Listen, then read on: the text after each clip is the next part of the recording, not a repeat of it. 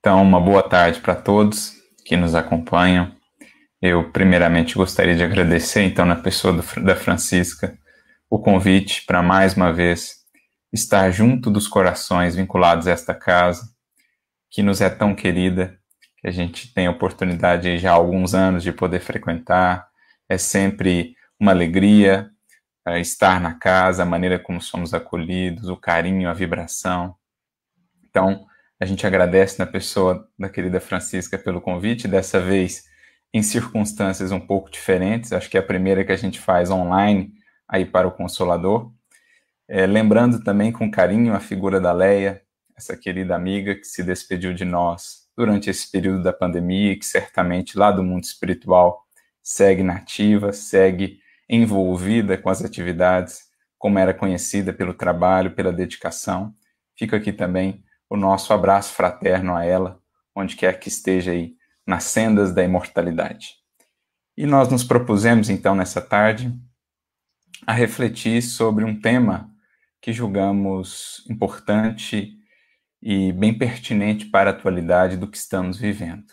Diante desse quadro desafiador que envolve a humanidade inteira numa prova coletiva, também a nossa nação, o Brasil, que vem passando por momentos difíceis nesse segundo, é, nesse segundo pico, nessa segunda onda, em que temos tido aí muitas desencarnações por dia, temos vivido grandes dificuldades, até mesmo em termos é, econômicos também, a crise, muitas pessoas com passando necessidades, enfermos, famílias enlutadas. Então, é um momento de provação, um momento de desafio que surge na experiência material para todos nós, como também um elemento indutor de progresso. Se bem soubermos nos conduzir, se nos apegarmos àquilo que Jesus nos apresenta, àquilo que a doutrina espírita nos esclarece, sem sombra de dúvidas, poderemos fazer desse momento, desses momentos, uma oportunidade de crescimento individual e coletivamente. E é nesse sentido, então, que nós buscamos aqui nos reunir para refletir melhor sobre esses momentos, para repensar as nossas posturas, especialmente diante do todo, diante da coletividade, diante dos nossos irmãos, do próximo, para ver se realmente estamos conseguindo nos aliar ou alinhar com a proposta que Jesus nos traz no Evangelho, que deve ser norteadora de nossa vida em todos os momentos, seja nos momentos de calmaria, seja nos momentos de tempestade, sejam nos momentos de maior facilidade, sejam nos momentos de provação, sempre em tudo, por tudo, deverá ser Jesus, o Evangelho, essa bússola norteadora do nosso proceder e do nosso caminhar. E para iniciar então a nossa reflexão, recorremos a uma fala do Espírito Lázaro que se encontra no Evangelho segundo o Espiritismo. No capítulo 9, item 8, Lázaro nos diz que cada época é marcada por um vício e por uma virtude. Então, claro, que, em se tratando da humanidade inteira, ou de sociedades, coletividades, nós vamos ter uma mistura de virtudes e de vícios, até porque cada espírito está aí num patamar. Alguns avançaram mais em determinados aspectos, mas não tanto em outros. Outros espíritos terão avançado mais em aspectos diferentes, mas não tanto em outros, e assim sucessivamente. Claro que as coletividades, dizem os espíritos, elas também se reúnem, elas apresentam aspectos, de certo modo, comuns, afinidades, né, experiências, digamos assim, comuns, que muitas vezes vão qualificar essa sociedade, aquela outra sociedade, são como que individualidades coletivas também, dizem-nos os Espíritos no Livro dos Espíritos. De modo que se pensarmos na humanidade como um todo, ou determinados grupamentos mais especificamente, poderão ser classificados por um vício, de certo modo, predominante e por uma virtude, de certa maneira, predominante naquele tempo, naquele contexto. É isso que Lázaro está nos dizendo.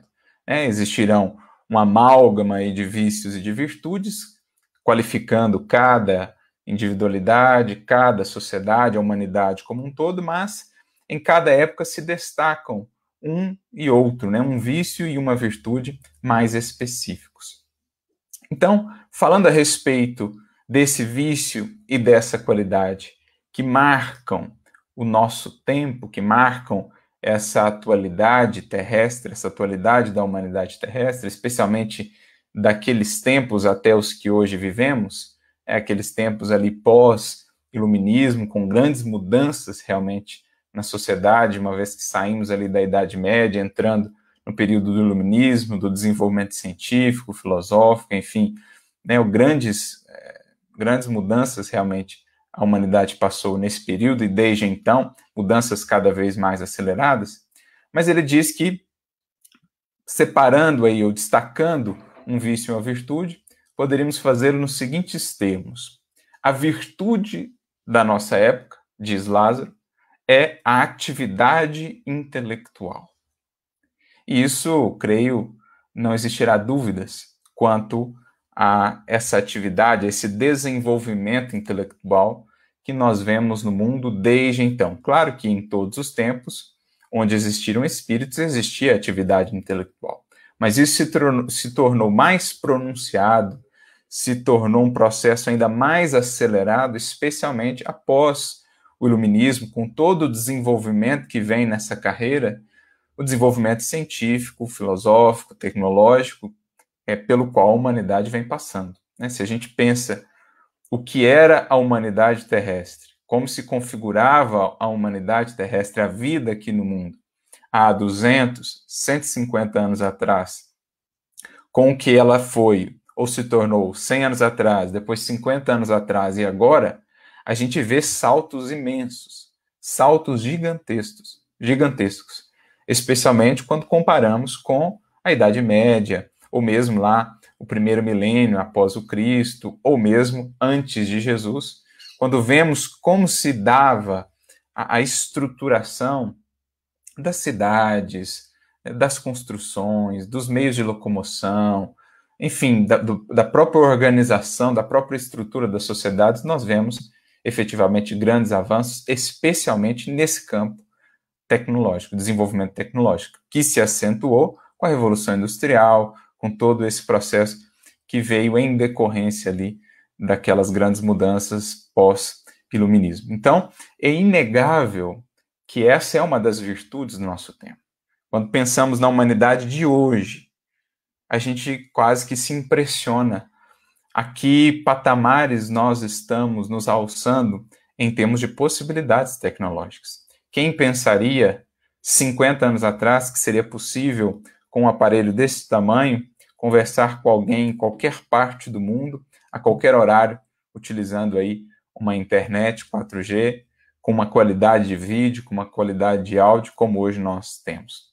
Quem pensaria 100, 150, 150 anos atrás que seria possível algo como o que estamos agora fazendo? Interagindo à distância, corações aí em Araraquara, corações aqui em São Carlos, corações no Brasil inteiro, Aqui estamos reunidos, interagindo, conversando, refletindo juntos, graças aos desenvolvimentos da tecnologia. Estamos a falar aí de viagens para Marte, já alcançamos a Lua, planeja-se agora estabelecer uma base lunar em não muito tempo. A NASA já tem feito planos nesse sentido. Agora há pouco, recentemente, mais uma sonda, um robô, foi enviado com sucesso e conseguiu pousar de maneira bem sucedida no solo de Marte e planeja-se já, inclusive, missões tripuladas para este outro planeta. Quem poderia imaginar algo desse tipo, viagens para outros planetas, quando há 500 anos atrás estávamos aí nos desafios da navegação aqui no mundo? Viagens para outros continentes, todos os desafios, quantos homens quantos indivíduos ali lutaram, sofreram, morreram para que esse processo pudesse se dar, para que os continentes pudessem se ligar, estabelecendo um novo tempo de interação entre as diferentes sociedades, enfim. Outrora, 500 anos atrás, o que não parece muito tempo quando pensamos em termos mais abrangentes de eternidade, estávamos com esses desafios, naquelas caravelas que já eram um grande avanço de engenharia, de tecnologia para aquela época, mas que hoje, né, comparadas aos navios que aí se tem com toda a tecnologia, realmente demonstram o quanto nós progredimos em, é, nesse período, né, durante esse tempo. E já estamos aí a falar de viagens agora para fora deste mundo, né, intermundos. Então, a atividade intelectual é, sem sombra de dúvidas, um dos traços, um dos selos mais marcantes desse mundo moderno. Algo que vai se expandindo em velocidades cada vez mais assustadoras, é algo realmente exponencial. Há 20 anos atrás, os computadores eram praticamente uma sombra do que hoje se tem num celular pequenino como esse. Era a tecnologia ainda muito limitada, até mesmo a própria internet, mas caminhamos a passos largos para um futuro que não podemos sequer vislumbrar com tanta clareza as possibilidades que ele nos traz nesse sentido. No entanto, essa é uma parte do progresso. Alguém poderia pensar que estamos alcançando os ápices que são possíveis de ser alcançados para uma civilização por conta disso, mas não é bem o que os espíritos nos dizem. Como eles destacam na questão 793 de O Livro dos Espíritos, quando Kardec lhes indaga por que indícios se reconhece uma civilização completa. Eles então respondem: pelo seu desenvolvimento moral. Credes que estáis muito adiantados por conta das maravilhosas invenções e descobertas que tendes feito? No entanto, não podereis vos dizer verdadeiramente civilizados enquanto não houverdes banido de vossas sociedades o egoísmo, o orgulho e todos os frutos amargos que daí derivam. Até então, dizem eles, sereis apenas povos esclarecidos, que hão percorrido a primeira etapa do processo de progresso, de desenvolvimento. Então, propriamente, somos, na definição dos espíritos, por ora, uma civilização esclarecida, mas não uma civilização realmente desenvolvida alcançando plenitude de desenvolvimento. Demos um passo importante, temos dado um passo importante nesse campo da atividade intelectual, das descobertas na ciência, na engenharia, na medicina, na astronomia, na biologia, na física, na química, nas mais diversas áreas, na computação, enfim. Mas falta ainda um passo fundamental uma distância aí a ser ajustada entre esse progresso neste campo e o outro campo a ser desenvolvido, o outro progresso a ser alcançado, que é justamente o progresso moral. Para que então possamos realmente nos encaminhar a um novo tempo, a uma nova configuração da humanidade, que é o que os Espíritos têm nos dito tantas vezes, quando falam desses novos tempos, dessa nova era, desse mundo de regeneração, é simplesmente esse mundo, essa humanidade, que conseguirá então equilibrar esses passos. Né? A gente deu um passo muito grande com o pé, é preciso equilibrar agora, dando um outro passo significativo com outro pé, para que nos firmemos numa nova base, enquanto humanidade, naturalmente, cada um de nós, enquanto indivíduos. Essa outra base, dizem os espíritos, ou esse outro passo, melhor dizendo, é justamente o do progresso moral o que nos leva de volta à fala do espírito Lázaro. Ele disse que cada época é marcada por um vício e por uma virtude que a caracterizam. A virtude da época, da nossa época, diz ele, é essa atividade intelectual, que está aí a olhos vistos para todos nós. Agora, o vício da nossa época, diz ele, é o da indiferença moral. Então é sobre isso que nós vamos conversar um pouquinho hoje sobre essa indiferença moral que ainda caracteriza muitos de nós em maior ou menor escala e a humanidade como um todo, que vai estar associada naturalmente a essa indiferença moral justamente a esse passo que ainda não conseguimos dar no campo do sentimento, no campo dos valores e do progresso moral.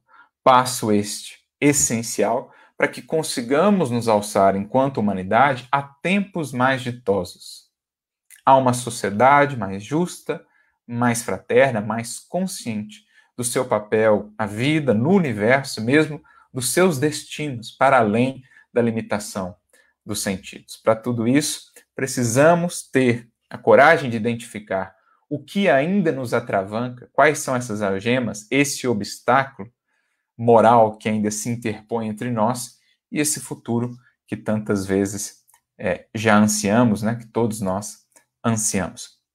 Então ele define o vício característico do nosso tempo como a indiferença moral.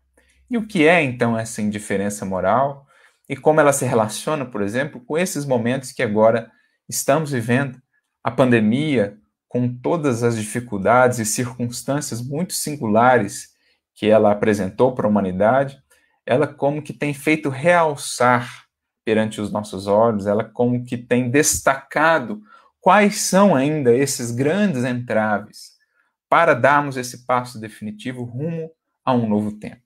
É como se ela fosse um chacoalhão que mostrasse ainda o fundo desse lago, muitas vezes belo, aparentemente ali límpido, que a humanidade ou as sociedades pareciam ser, mas que ainda esconde no seu fundo sujeira, que ainda esconde ali no seu fundo podridão, que a gente precisa trabalhar, é preciso revolver esse lodo para que, purificando-nos de vez, possamos realmente alcançar um estado tal, esse lago, capaz de refletir com mais clareza, com mais beleza, a luz divina. É isso o que, enquanto humanidade, todos estamos em busca, enquanto indivíduos, naturalmente, também, porque a humanidade, essa coisa genérica, nada mais é do que a composição de cada indivíduo. E só na medida em que a maioria dos indivíduos, a generalidade dos indivíduos for despertando para essa necessidade da sua transformação, isso vai se traduzindo no todo, a parte compondo, transformando o todo pela sua própria transformação. Então a indiferença moral, como o próprio nome já vai nos dizer, já vai deixar claro, é essa postura do ponto de vista moral, isso é, que diz respeito à conduta, às escolhas, à, à, à maneira de proceder, uma postura de indiferença, uma postura daqueles corações que ainda muito presos ao efêmero, muito presos às sensações transitórias, ao imediatismo da vida material, da vida aqui terrena, não estão ainda despertos, atentos, vigilantes, em busca dos valores morais, do desenvolvimento moral. E nessa postura, então, que está estreitamente relacionada com o egoísmo, com o orgulho, tem para com seus irmãos, para com o próximo, para com o bem comum, essa postura de desprezo, de esquecimento, de não se preocuparem, de pensarem muitas vezes somente em si, naquilo que lhes satisfaz momentaneamente, satisfatoriamente, sem pensarem nas consequências dos seus atos para o todo, sem pensarem nas consequências dos seus atos para outras pessoas, sem pensarem no papel que lhes cabe dentro de uma sociedade. Essa parte que deve atuar em harmonia para que a harmonia se dê no conjunto, que deve atuar com consciência para que o equilíbrio do todo possa se manter, possa se desenvolver. Então, a indiferença moral vai estar relacionada com essa nossa relação para com os nossos semelhantes, essa nossa relação para conosco mesmos perante a consciência. Somos aqueles que ainda abafamos a voz da consciência, somos aqueles ainda que realmente não estamos movimentando nada das nossas potências interiores, da nossa vontade, no sentido de nos fazermos pessoas melhores para esse conjunto de vidas ao nosso redor, para contribuir com Jesus, com o alto, na construção de um mundo, de uma humanidade melhor. Somos aqueles que estamos ainda apenas buscando o aqui, o agora, o satisfazer aquilo que me convém, sem pensar nas consequências ou sem pensar nos outros. São algumas das perguntas que nascem, que brotam, então, da reflexão em torno dessa temática, em torno da indiferença moral. E como vimos, a pandemia, de um modo geral, com todas as, as circunstâncias que ela propôs para nós, humanidade, ela tem nos ajudado talvez a ver com mais clareza quais são ainda essas enfermidades morais. Uma delas, a indiferença, que nos impede de alcançarmos esse estado de uma humanidade mais regenerada de fato. Então, ela tem sido como que um espelho onde podemos ver o quanto ainda nos falta trabalhar em nós mesmos, indivíduos, em nós mesmos enquanto sociedade, para que possamos merecer tempos realmente mais felizes, tempos realmente de mais harmonia na vivência aqui no mundo. Porque é preciso alcançar consciência para podermos realmente desenvolver e viver a felicidade em plenitude, em planos maiores de percepção da vida, de sensação da vida, no melhor sentido dessa expressão. Então, por isso que Lázaro define para nós a indiferença moral como sendo uma das características desses nossos tempos e que a pandemia agora vem destacar. Quando vemos, por exemplo, tantos corações que não se mobilizam o mínimo, que não fazem o mínimo da parte que lhes caberia nesse contexto. Né? Estamos diante de uma prova coletiva uma prova dificílima que envolve várias variáveis, várias circunstâncias e que demanda, por isso mesmo, a mobilização conjunta dos corações, dos indivíduos, dos cidadãos. E, no entanto, vemos às vezes posturas, atitudes de completa negligência, de completo descaso, indiferença para com outras vidas. Quando temos aí as orientações da ciência, que nos dizem que por hora, a par da vacina que está aí sendo desenvolvida, que estão aos poucos é, é, sendo, sendo ampliada a vacinação, a par disso, algumas orientações singelas que nos deveriam, é, é que deveríamos tomar né, para que as coisas pudessem, ao menos, estar dentro de um certo controle. Usar as máscaras, usar o álcool gel, respeitar um distanciamento, né? evitar tanto quanto possível sair ou provocar qualquer tipo de aglomeração. Sabemos das imensas lutas que estão alcançando a muitos lares e a muitas famílias, por, pela impossibilidade do trabalho, pelas dificuldades econômicas, as dores tantas, enfim, momentos de angústia, de medo, de aflição. Mas vemos por vezes posturas de completa indiferença. Criaturas que se aglomeram, que fazem festas, que não respeitam o mínimo dessas orientações, que nada custam e que fazem parte do exercício da nossa cidadania, da nossa consciência cidadã e espiritual. Porque desde que se viva em sociedade existem direitos e deveres a cumprir. Muitos alegarão que algumas das posturas recomendadas, na verdade, ferem a liberdade de agir, mas é preciso entender que em sociedade, na vida em sociedade, a liberdade não será absoluta. A vida em sociedade, assim como a vida numa microsociedade, a do lar, por exemplo, sempre pede equilíbrio, sempre pede composição de perspectivas, sempre pede balanços, equilíbrios, meios termos, né, caminhos razoáveis, sensatez, bom senso, discernimento.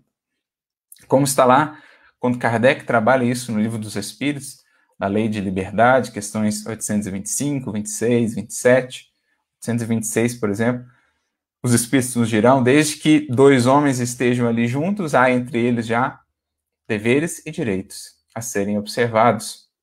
E não há, portanto, liberdade absoluta. A liberdade consciente caminha junto à responsabilidade, não só para comigo, os meus interesses e os meus desejos, mas também para com os outros. Então a gente vê esses quadros muito tristes, de corações que parecem sequer notar o momento que vivemos, as dores de tantos e desrespeitam completamente qualquer orientação mínima. É claro que o momento que vivemos é um momento desafiador, as variáveis são difíceis de serem encontradas e mensuradas, todas elas, as soluções, enfim, mas é preciso que busquemos conjuntamente no campo do diálogo, cada um fazendo a sua parte, com consciência e também com sacrifícios que todos estamos fazendo nesses momentos, né? cada um nas suas medidas, cada um dentro das suas lutas. É preciso que tenhamos essa consciência de fazer a nossa parte e olhar também para o outro, ajudando tanto quanto seja possível. Né? É momento, deveria ser pelo menos, daqueles que adquiriram, daqueles que têm na presente encarnação, no presente momento, cargos diretivos, aqueles que estão nas posições de orientação, de comando das sociedades, né? as posições administrativas das sociedades. É o momento do exemplo, é o momento de realmente pensarem na população, de darem o exemplo de sua parte, o que muitas vezes acaba não se vendo. Então a gente vê ainda uma circunstância limite como essa, em que as criaturas são levadas a realmente mostrar-se é, em seus valores morais, a gente vê o quanto ainda temos a avançar. E é o momento, naturalmente, de cada um de nós fazermos as partes, a parte que nos compete, para que estimulemos, inspiremos os outros a fazerem também e juntos consigamos superar esses desafios da maneira mais suave que nos seja possível, sem complicar ou postergar muitas vezes as soluções, sem complicar ainda mais os desafios já tão difíceis que vemos ou que temos todos vivido. Então é preciso que a gente passe a pensar, cada um de nós, a postura que estamos adotando né, diante de todo esse contexto, buscando entender nosso papel não só perante nós, as nossas escolhas, os nossos desejos, mas também perante os demais indivíduos, porque numa vida em sociedade é essa composição, então, que se busca, né? Por isso, é, há uma frase que, que eu acho que descreve muito bem é, essa postura da, da, indiferença moral, que ainda é uma das, das marcas, digamos assim, da humanidade, essa frase que se encontra lá no livro de Gênesis, né, lá nas Escrituras, no Antigo Testamento, no capítulo 4, item 9, versículo 9 do livro de Gênesis, nós temos aquela impactante pergunta de Deus a Caim. Né, toda aquela simbologia do Antigo Testamento, quando Deus pergunta assim a Caim: Caim, onde está teu irmão Abel? E Caim então responde: Não sei. Acaso sou eu guardador do meu irmão?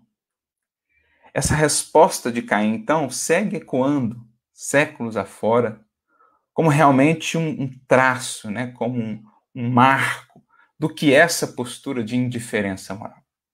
Porque o indivíduo que caiu nessa postura, ele realmente pensa-se apartado do seu irmão, dos demais, e centrado apenas nos seus interesses, na sua vida, no imediatismo terrestre. Por acaso sou eu guardador do meu irmão? Que tenho eu a ver com a vida do meu irmão? Que tenho eu a ver com o que acontece com ele, com os caminhos que ele está tomando, com o que as minhas atitudes ou as consequências das, das minhas atitudes para com ele? Enfim, essa é a postura clássica descrita aqui nas Escrituras para nós do que seja essa indiferença moral.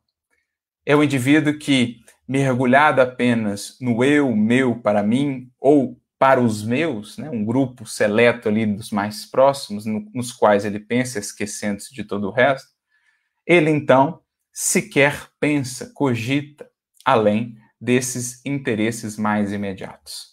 Que tem o eu a ver com os meus outros irmãos? Que tem o eu a ver com as outras pessoas? Então, a gente vê isso traduzido nas posturas de muitos corações em tempos como esse. Que tem o eu a ver com os outros, que estarão aí muitas vezes ou poderão ser contaminados pela minha negligência em não tomar as devidas precauções, em não fazer aquilo que nos está orientado. Que tem o eu a ver com isso? Ou também a outra postura, né? Aqueles outros que estão passando nesse momento por dificuldades financeiras, por estarem impossibilitados de trabalhar, é preciso também não sejamos indiferentes para com esse. Demandemos das autoridades, demandemos daqueles que estão nos cargos administrativos recursos, meios de os auxiliar e também mobilizemos a solidariedade, a fraternidade, tanto quanto nos seja possível, para não sermos também indiferentes a estes. É a postura daquele que, ocupando um cargo administrativo, uma posição de liderança na sociedade, muitas vezes não liga não está minimamente preocupado com a condição dos seus tutelados, pelos quais deveria zelar, aos quais deveria auxiliar, daqueles que, num momento crítico como esse, de muitas lutas já para tantos, de muitas dificuldades, aqueles que estão num tal estado de indiferença que desviam recursos que auxiliariam a tantos. Né? Aqueles que furam uma fila, aqueles que a gente tem visto casos desse tipo, vendem falsas vacinas, até mesmo roubo de vacinas, vemos nesses tempos, mostrando o quanto em muitos corações essa indiferença está ainda consolidada. Quem, me importa, meu irmão, desde que eu possa fazer um lucro disso, desde que eu possa oferir uma vantagem daquilo, desde que eu atenda ali o que me convém, alcance o que é do meu interesse, não pensando o que vai decorrer disso para outras vidas, para outras famílias.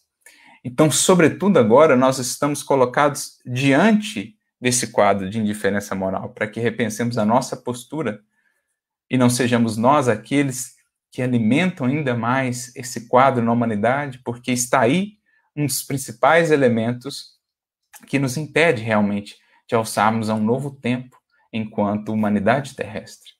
Está aí um dos elementos que complica provas como essa ainda mais, tornando-as ainda mais difíceis de serem vividas, justamente por todos os excessos, os acréscimos de dores e dificuldades e problemas que o egoísmo, a indiferença moral acrescentam já aos problemas da própria pandemia, aos problemas das vicissitudes terrestres. Então a gente vai percebendo que por trás da pandemia do Covid, do coronavírus, existe um outro comportamento ainda na Terra, na humanidade terrestre, de certo modo epidêmico, que há em nós quase todos, em maior ou menor grau, que é um elemento complicador dessas circunstâncias já tão difíceis que mostra ou que explica os quadros, muitas vezes, tão dolorosos que temos vivido. Por isso, me recordo de Kardec, quando no livro dos Espíritos, na questão 917, em que ele trata do egoísmo, ele diz assim: o egoísmo, verme roedor, continua a ser chaga social. É um mal real, que se alastra por todo mundo e do qual cada homem é mais ou menos vítima. Cumpre, pois, combatê-lo como se combate uma enfermidade epidêmica. Olha o que Kardec está dizendo. Que há uma epidemia ainda no mundo, mais grave do que essa que agora estamos vivendo, do que aquela de gripe espanhola lá atrás, do que as outras todas que a humanidade já viveu uma epidemia que vem perdurado desde tempos imemoriais até aqui, e se não nos focarmos nela, na cura dela, não estaremos ainda habilitados para nos alçarmos a esse novo patamar. Estamos chegando agora em momentos culminantes em que os sintomas dessa epidemia, dessa pandemia moral, se fazem cada vez mais, mais claros, mais evidentes justamente para que a humanidade, percebendo a que essa, essa postura pode lhe levar, né, a que descalabros, a que dores, a que dificuldades, ela possa então despertar e perceber a necessidade de mudança. Como está dito no livro dos Espíritos, é preciso muitas vezes que o mal chegue aos cúmulos, né, a limites, para que se perceba então a necessidade do bem.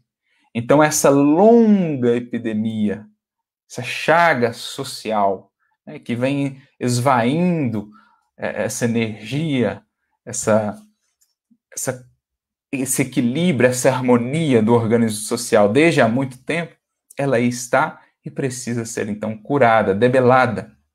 A pandemia física que atinge os corpos, ela veio mostrar ainda mais essa outra, para que a gente possa, ao mesmo tempo que trabalhamos aí com os recursos da ciência, com os recursos do diálogo, com os recursos todos né, da política bem exercida, quando bem exercida, a gente, à medida que vai debelando a pandemia material, a gente possa também debelar a pandemia moral, porque essa é mais antiga, essa é mais arraigada, essa é mais difícil e essa essencialmente que precisamos combater. Essa do egoísmo, que tem aí como consequência direta essa indiferença moral, aquilo que no texto do Evangelho Jesus vai chamar de a dureza de coração. Quando o indivíduo está enrijecido, quando ele está esquecido do seu irmão, quando ele não considera a felicidade, o bem-estar do seu irmão, o bem-estar comum da sociedade nas suas escolhas, nas suas atitudes, quando pensa apenas em si, quando está fechado na caverna do eu mesmo para mim mesmo a todo custo, essa é a condição da indiferença moral, que Emmanuel assim vai descrever no capítulo 5 do livro Emmanuel, quando ele fala sobre a indiferença, ele diz que ela anula nas alma, na alma as possibilidades de progresso e oblitera os seus germes de perfeição, constituindo um dos piores estados psíquicos, porque leva à estagnação, leva ao estacionamento do espírito na sua jornada ascensional, leva à esterilidade. Isso em termos íntimos, em termos de valores morais, porque muitas vezes no mundo parece triunfar. Muitas vezes no mundo apresentará apresentar-se-á como um triunfador. As coisas vão muito bem, os negócios, o desenvolvimento, os títulos, os aplausos, a fama, o prestígio. Quantos indiferentes morais não estarão aí nessas posições de destaque ou de vitória no mundo, mas espiritualmente falando, estacionados, estagnados nessa postura de egoísmo, de indiferença para com as dores alheias, de menosprezo para com aqueles outros tantos desprovidos do mínimo de recursos capazes de lhes dar dignidade, uma vida digna. Aqueles que nadam nos excessos, nos exageros de toda sorte, sem o um mínimo de olhar, de comprometimento, de entrega, de partilha com os que nadam nas dificuldades, nas lutas, nas dores.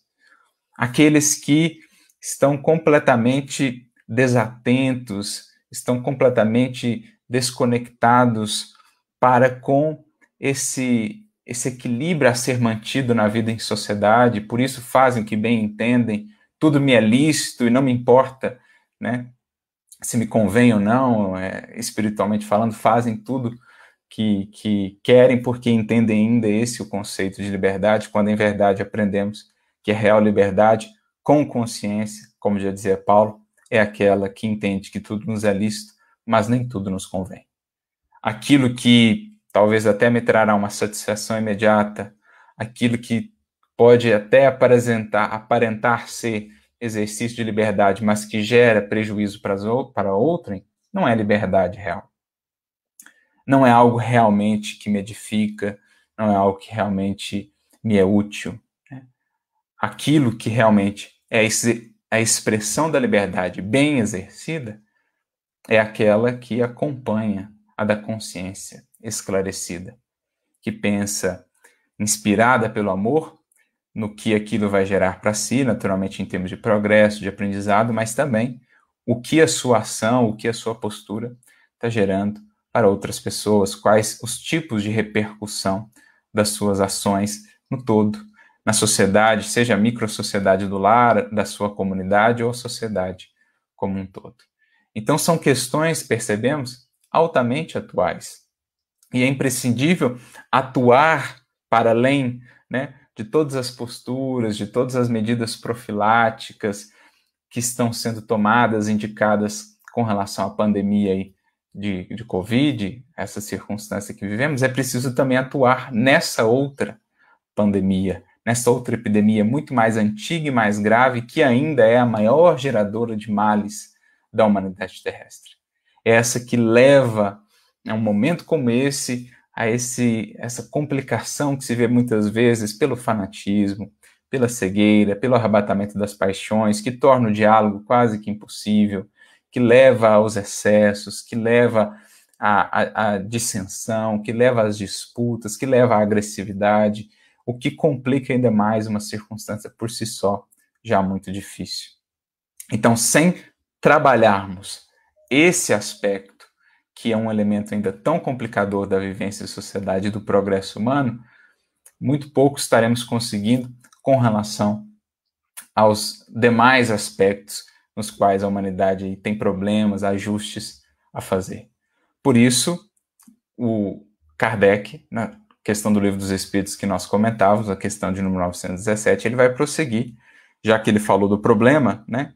Essa epidemia, essa enfermidade epidêmica que ele define como sendo aí o egoísmo, para isso é preciso buscar a cura, então, para debelar essa epidemia, diz ele, do egoísmo, da indiferença moral, que é esse vício que marca a nossa época, lá nas palavras de Lázaro.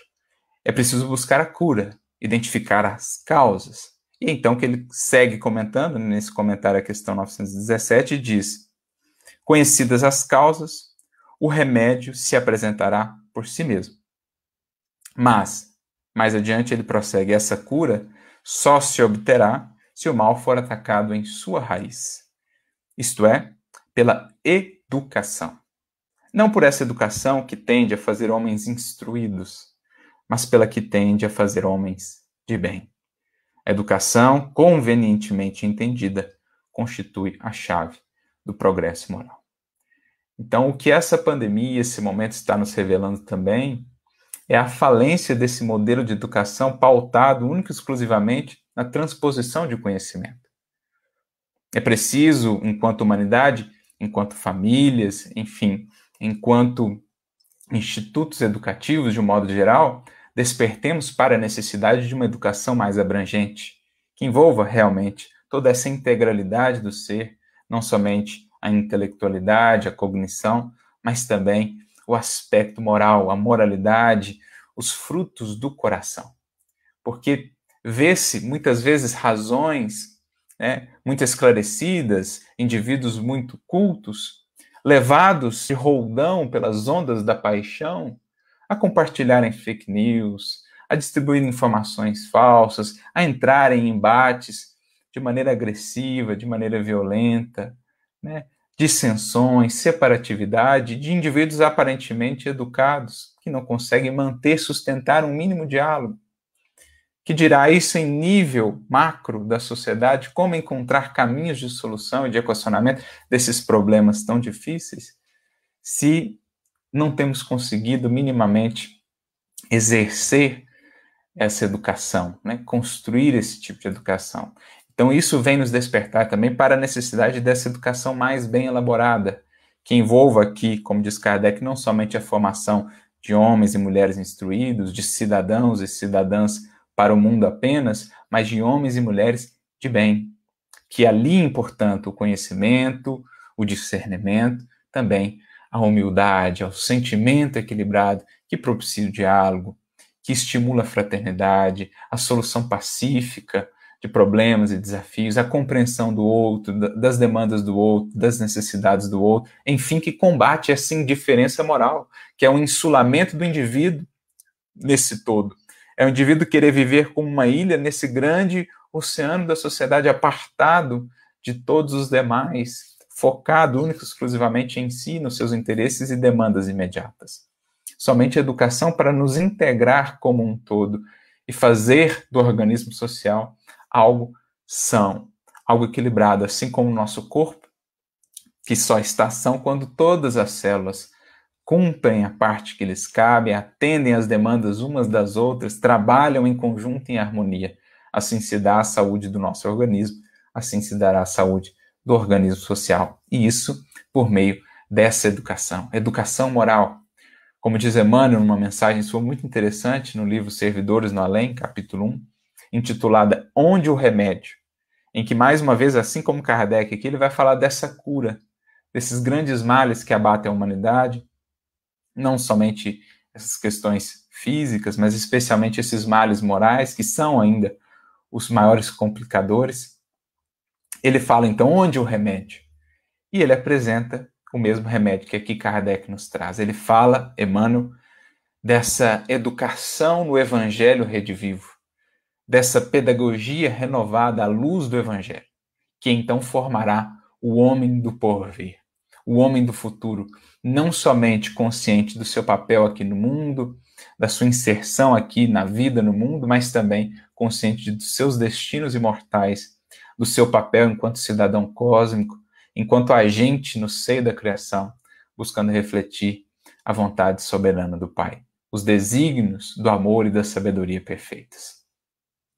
Então ele fala lá também que esse remédio, o único remédio efetivamente para debelarmos esse mal, que é como ainda um câncer, gerando tanta aflição, tantas dores, tantas complicações na sociedade, esse remédio será a educação, mas entendida em sentido mais abrangente. Como também o próprio Leon Denis frisará para nós numa de suas obras clássicas, o livro Depois da Morte, no capítulo 54. Ele fala sobre a educação e diz que a educação é esse motor das sociedades, é o que as desenvolve, as transforma e as aperfeiçoa. Por isso não se formam sociedades mais aperfeiçoadas sem se aperfeiçoar a própria educação, sem investir-se nela. E aqui falamos de todos os institutos, não só os fora do lar, né, os institutos educativos, escolas, enfim, mas também o mais alto instituto de educação na Terra, que é o próprio lar, a própria família. Então, se não se investir nisso, não apenas em dotar o espírito reencarnante dos recursos da ciência, das possibilidades do intelecto, mas se não estivermos atentos para dotar-lhe também dessas conquistas, desses desenvolvimentos morais, aprender a conhecer-se, a governar-se, a agir conscientemente, a vencer e domar as suas más inclinações, a despojar-se das suas imperfeições, para amar, para servir, para ser mais fraterno, mais humilde perante os outros, a dor do outro, mais sensível. Se não se trabalhar isso, em vão estaremos mobilizando todos os recursos da política, da ciência, porque não estaremos conseguindo modificar a parte essencial da sociedade, que é o indivíduo, cada indivíduo. Então, esse é um problema que se faz traço marcante ainda da nossa sociedade, realçado por esse momento que estamos a viver, em que vemos quadros que às vezes nos impressionam, tamanha indiferença moral, algo que no fundo essa indiferença, como dizíamos, em nós em alguma medida ainda existe em cada um de nós e que precisamos ao máximo combater, educando-nos com o evangelho para amar, para servir, para compreender, para nos sensibilizar com as dores e as demandas dos outros com aqueles que estão enlutados agora, enfermos, aqueles que estão desempregados, passando por necessidades, que possamos atuar tanto no sentido de é, adotar as medidas profiláticas, preventivas, usando a máscara, o álcool gel, evitando as aglomerações, mas no sentido também de amparar, né? seja com as orações pelos que estão enfermos, com o conselho amigo, com o ombro amigo para os que estão enlutados, seja por meio do auxílio material, tanto quanto nos seja possível, partir o pão nesse momento difícil para tantas famílias, para tantos lares, a solidariedade cristã, que foi a, a alma do cristianismo ali desde o seu princípio também, e demandando àqueles que estão nos cargos diretivos que possam também estabelecer melhores políticas, melhores meios de auxiliar a população, os corações nesse momento difícil. Tudo isso será maneiras de nos educando de nos educarmos, combater essa indiferença moral, para que, trabalhando em conjunto, possamos avançar a passos mais largos, a passos menos difíceis e menos pesados, em direção a um tempo melhor, a novos tempos, não só com a superação dessa epidemia, que mais cedo ou mais tarde há de passar, essa pandemia do Covid, mas essa outra que é muito mais grave, já se prolonga por muito mais tempo, que é a do egoísmo. Uma vez superada, estaremos enfim entrando num novo patamar de vida, no mundo de consciência perante a vida na eternidade. Por isso, amigos, recordamos aqui uma frase do Espírito Miguel, que está também no Evangelho segundo o Espiritismo, é uma frase alerta que se aplica a todos nós. Quando ele nos diz lá no capítulo 13, item 17 do Evangelho segundo o Espiritismo, temei conservar os indiferentes quando puderdes ser úteis porque a tranquilidade, comprada à custa de uma indiferença culposa, é a tranquilidade do mar morto, que esconde no seu fundo ali o lodo, toda a podridão. Então, nesse momento, não enrijeçamos o nosso coração. Sejamos aqueles que, bem integrados na vivência em sociedade, atentos não somente aos nossos anseios, às nossas dores e lutas, mas também às dos outros, façamos tudo quanto nos compete no limite dos nossos esforços para sermos úteis, seja com uma prece, com uma doação, fazendo os nossos mínimos deveres de profilaxia e de prevenção, porque assim estaremos combatendo essa indiferença em nós e certamente contribuindo para que ela seja combatida também em outros corações, porque a melhor maneira de transformar um coração ainda enrijecido é exercitando, é fazendo vibrar a força do amor ao redor desse coração, pelo exemplo, pelo testemunho, pela aplicação. É assim que haveremos de superar esses quadros difíceis e haveremos de criar cada vez mais espaço para a atuação de Jesus em nós e por meio de nós, estendendo as bênçãos do seu amor e da sua luz aos outros corações. O Evangelho, em quase todas as lições de Jesus, é um hino, digamos, exaltando o amor e combatendo essa postura de indiferença. Como vemos na parábola do bom samaritano. A indiferença ali caracterizada no sacerdote, no levita, que passaram de largo à distância sem sequer olharem muito para a dor e a dificuldade do irmão, ao passo que temos a caridade, a sensibilidade do bom samaritano, que sentindo já essa esse convite, movido de íntima compaixão, pela força do amor que ecoa em toda parte, moveu-se no sentido de ser útil. Esse é o que encontra a tranquilidade real na paz de consciência, no dever bem cumprido. Esse é o que tem superado em si essa enfermidade moral, fazendo-se mais um elemento são nesse organismo social, contribuindo para a sanidade, contribuindo para a cura e a recuperação dos outros corações que vão caminhando ao seu redor. Juntos, unidos pelos laços do amor, que se sensibiliza, que serve, que auxilia, que compreende, que atua com consciência, liberdade consciente, assim estaremos conseguindo superar mais esse desafio, com toda a certeza de que o porvir é luminoso, é repleto de esperança, porque aqui estamos destinados todos nós, certamente. E todas as lutas vêm e passam, deixando aquilo que delas pudemos extrair em termos de crescimento e valores morais. Só o amor edifica, só o amor transforma e constrói efetivamente algo duradouro para o porvir. Investamos nele, portanto, e estaremos encontrando esse medicamento que nos cura e que nos prepara para uma vida mais plena, para uma vida melhor, uma sociedade melhor no amanhã. Que Jesus nos abençoe, fortaleça todos nós. Ficam aqui as nossas vibrações de paz, de força, de esperança a todos os corações, cada um em suas lutas, em seus desafios. Sigamos confiantes em Jesus e no futuro, que certamente há de chegar. Muita paz para todos.